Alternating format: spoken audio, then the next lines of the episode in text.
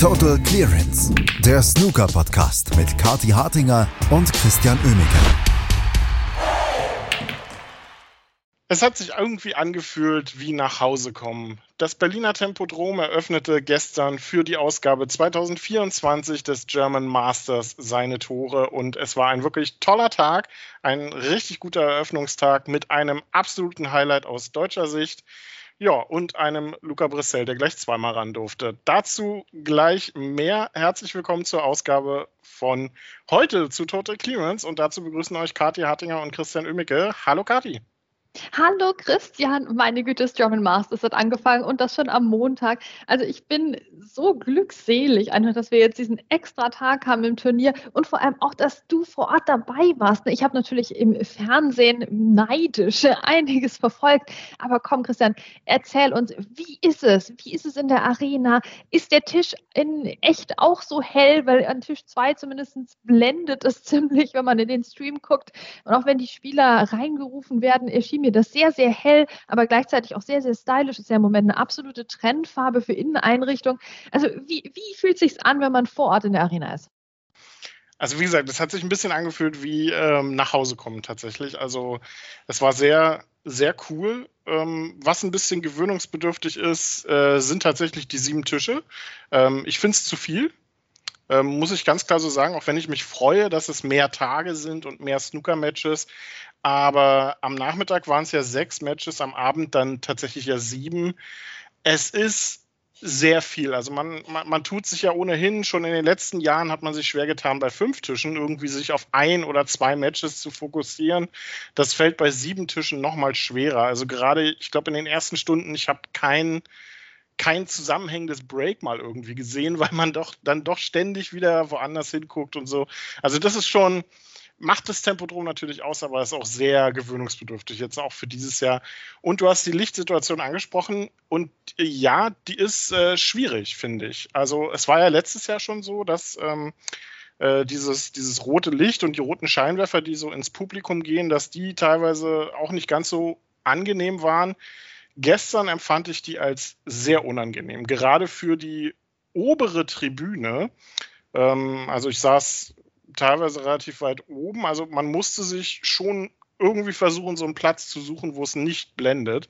Aber das war sehr schwer. Also ich weiß nicht, ob man da vielleicht irgendwie was machen kann. Äh, ich wollte es äh, TC bei Gelegenheit mal noch sagen, aber äh, das ist, äh, fand ich, empfand ich wirklich teilweise als sehr unangenehm und haben mir auch mehrere berichtet. Ähm, einige hatten auch Kopfschmerzen dann davon sogar. Also das blendet wirklich sehr. Und die Lichtsituation an den Tischen, ja, das äh, kennen wir ja. Und da gab es ja dann auch einige Spieler, die gestern damit Probleme hatten. Und auch mit so ein bisschen Fusseln, die dann irgendwo rumlagen. Sean Murphy hatte da eine ganze Kampagne am Laufen gestern schon wieder. Und Mark Allen, der sich ja dann ganz spät durchgesetzt hat, hatte auch sichtlich Probleme wieder mit den Außentischen. Also die Lichtsituation im Tempodrom nie ganz einfach, aber alles in allem macht es einfach nur Spaß. Ja, das ist doch schön. Ich meine, der Sean Murphy, der hätte jetzt ja auch Zeit, einfach da mal mit dem Staubsauger nochmal drüber zu gehen. Ich glaube, ähm, das fänden wir doch alle gut. Da kann er sich nützlich machen. Gäbe auch bestimmt nochmal einen ähm, Applaus, ähm, weil snookermäßig lief es ja jetzt nicht so dolle bei ihm gegen Susi raus. Und insgesamt, Christian, ist ja schon so eine Sache. Ähm, jetzt haben wir eben immer rumgeheult, ne? in der Qualifikation gehen uns so viele Top-Spieler verloren. Da qualifiziert sich ja keiner für Berlin so kurz vor, vor Weihnachten Letztes Jahr war es ja ganz, ganz schlimm mit nur vier aus den Top 16. Ja, also da muss was getan werden. Jetzt haben sie was getan. Jetzt haben sie, jetzt haben sie Held-Over-Matches eingeführt in Berlin und jetzt kommen die alle dahin und dann verlieren die alle. Also das ist schon ein bisschen absurd, oder? Jetzt sind wir hier in der Arena. Es sollte eigentlich nichts zu meckern geben, aber Sean Murphy ist raus. Mark Selby ist raus. Der war, war der überhaupt da? Also ganz interessant, was hier passiert in den Matches. Wie hast du das denn in der Arena wahrgenommen? Ja, also äh, es ist, war schon kurios, gerade zum Nachmittag, weil da lief ja wirklich sehr wenig zusammen. Also Mark Selby, ich weiß nicht, wo der war, also der war nicht im Tempodrom.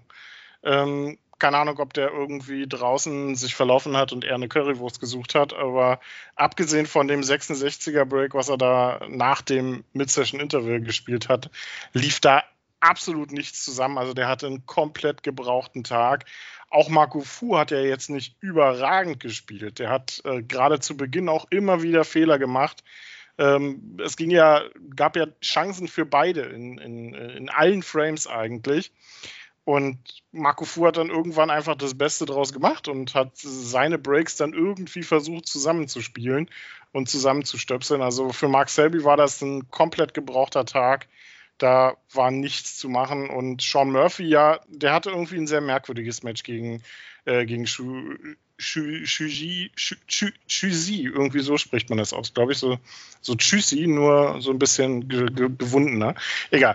Ähm, der fand zu Beginn des Matches so gar nicht statt, der, der Chinese. Der brauchte, glaube ich, so ein bisschen, um sich zu akklimatisieren mit, dem, mit den Bedingungen, mit den Gegebenheiten in der Arena.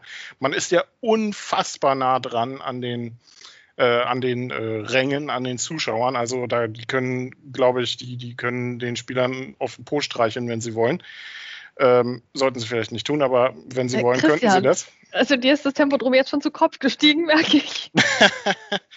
ähm, auf jeden Fall hat Sean Murphy sich irgendwann irgendwie eigentlich ja okay gespielt, hat immer mal wieder ein paar tolle Bälle gelocht, aber Sean Murphys Kampagne das gesamte Match über war eigentlich nicht sein Gegner äh, aus, aus China, der sich dann wirklich von Frame zu Frame auch gesteigert hat und richtig stark gespielt hat.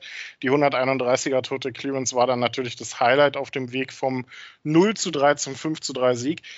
Aber ähm, Sean Murphy beschäftigte sich eigentlich das gesamte Match über nur mit den Fusseln auf dem Tisch mit Staub, mit, äh, der hat zusammen mit dem, Schiedsrichter irgendwann angefangen, die äh, die, die, ähm, die Halterung, wo die Bälle reinfallen, wenn sie gelocht werden, abzuwischen. Also da war eine ganze Menge los bei Sean Murphy, aber der war mehr im, im, im Putzmodus als im Snookerspielmodus. Also sehr merkwürdiges Match.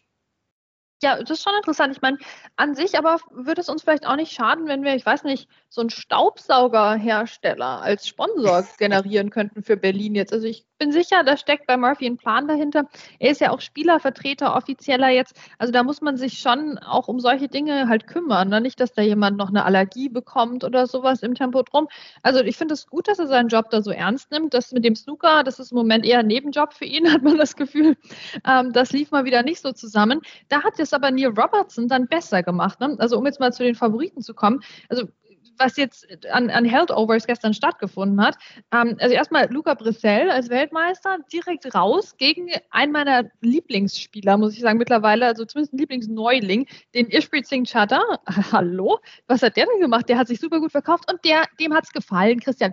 Dem hat die Arena gefallen. Ja, ja so nämlich. So kann es auch gehen. Und der hatte Spaß und der hat, glaube ich, das Publikum auch echt begeistert, mich auf jeden Fall.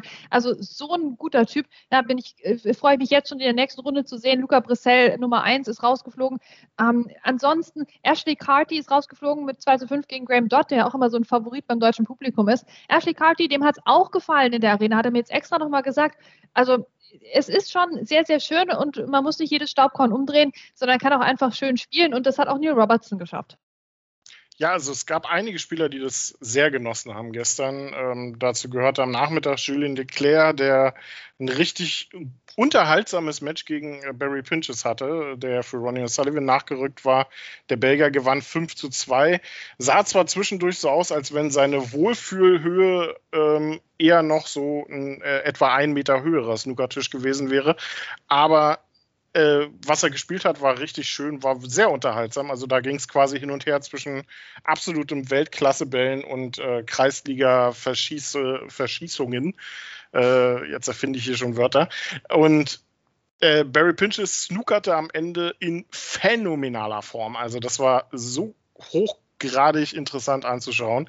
Und du hast Neil Robertson angesprochen. Ja, das war seit langem der beste Auftritt von Neil Robertson, wie ich finde.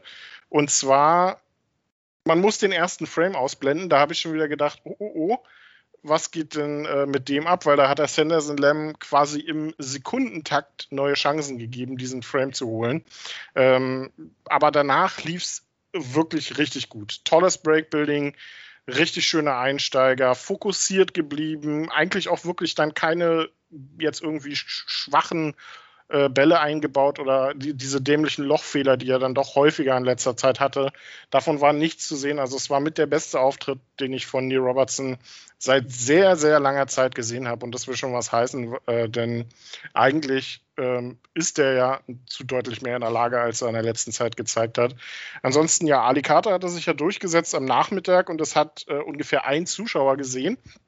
Das war dann der, der immer geklatscht hat, wenn bei Alicata was passiert ist. Weil ansonsten, ansonsten fragt man sich im Tempodrom ja dann, äh, das ist irgendwie der einzige Ort, an dem man sich fragen muss, wie steht es eigentlich am TV-Tisch? Weil das ist der Tisch, auf den man am wenigsten achtet, so intuitiv. Ähm, und ja, apropos TV-Tisch. Denn am Abend war ja der große Auftritt geplant für Lukas Kleckers. Und er bekam ihn natürlich auch am TV-Tisch und im Tempodrom vor Heimpublikum. Ja, und dann ging äh, so ziemlich alles schief, was hätte schief gehen können. Und die 90 Minuten weiß ich nicht, ob Lukas an die sich so gerne erinnern wird. Also ich hoffe doch schon. Also gut, dass du jetzt mit falschem Namen vor Heimpublikum vorgestellt wirst, das muss wirklich nicht sein. Also das äh, tut mir nach wie vor im Herzen weh. Und ich weiß nicht, wie es dir ging, aber in, in meinem Mitgefühl für den Lukas, äh, der dann seinen großen Auftritt eben doch nicht wie geplant hatte, ähm, hat das auch so ungefähr mal zwei Frames gedauert, bis ich drüber hinweg war. Ähm, und ja, Lukas hatte erstmal wenig Chancen gegen Judd Trump, weil Judd Trump einfach mit einem Century Break gestartet ist in das Match. Und das kann einfach passieren. Ähm, dann hatte er aber Chancen, hat auch signifikant Punkte geholt, aber leider nicht genug. Das war dann schon schade, aber gleichzeitig muss ich sagen, Christian, komm, ja, er hat jetzt mit 0 zu 5 verloren gegen den Judd Trump, aber er hat halt eben auch, er hat halt gegen Judd Trump gespielt. Und er hat einige einzelne tolle Bälle gezeigt. Da habe ich auch laut geklatscht vom Fernseher und ich habe gemerkt, dem Publikum in der Arena geht es genauso. Und wir hatten jetzt einen deutschen Zuckerprofi im Tempodrom in Action beim German Masters. Das ist eine Sternstunde gewesen des deutschen Snookers. Und das ist für mich viel wichtiger als das Ergebnis jetzt. Für mich transzendiert das das Ergebnis oder so das rein sportliche. Ah, und deswegen hoffe ich, dass der Lukas sich da gerne dran ähm, zurückerinnert, weil er durch seinen, seinen immerwährenden Kampf auf der Main Tour, um da drin zu bleiben, um mitzuhalten, um mal ein Ausrufezeichen zu setzen, wie gegen Jack Lesowski auch erst wieder, ähm, der hat uns das geschenkt. Der hat uns dieses Match geschenkt. Ja, also war letztendlich, hätte besser laufen können, aber ich hoffe, Lukas nimmt das Positive mit, nämlich den großen Auftritt gehabt zu haben. Und vielleicht klappt es ja nächstes Jahr nochmal. Wir werden es sehen und heute geht es German Masters ja auch schon weiter, nachdem sich gestern ja dann auch Mark Allen noch ganz spät durchgesetzt hat und Joe Connor ähm, ebenfalls gewinnen konnte, geht es schon weiter. Während wir hier reden, laufen die ersten Matches schon wieder. Auch Neil Robertson ist schon wieder am Tisch gegen Jimmy Robertson, unter anderem Tapchai Onu und Zhang Anda. Die spielen auch und heute gibt es ja drei Sessions, 10 Uhr, 15 Uhr und 20 Uhr. Wir werden das German Masters natürlich hier weiter für euch beobachten und sind morgen wieder da bei Total Clearance. Kathi und Chris sagen Tschüss, bis dahin. Total Clearance, der Snooker-Podcast mit Kati Hartinger und Christian Oemeke.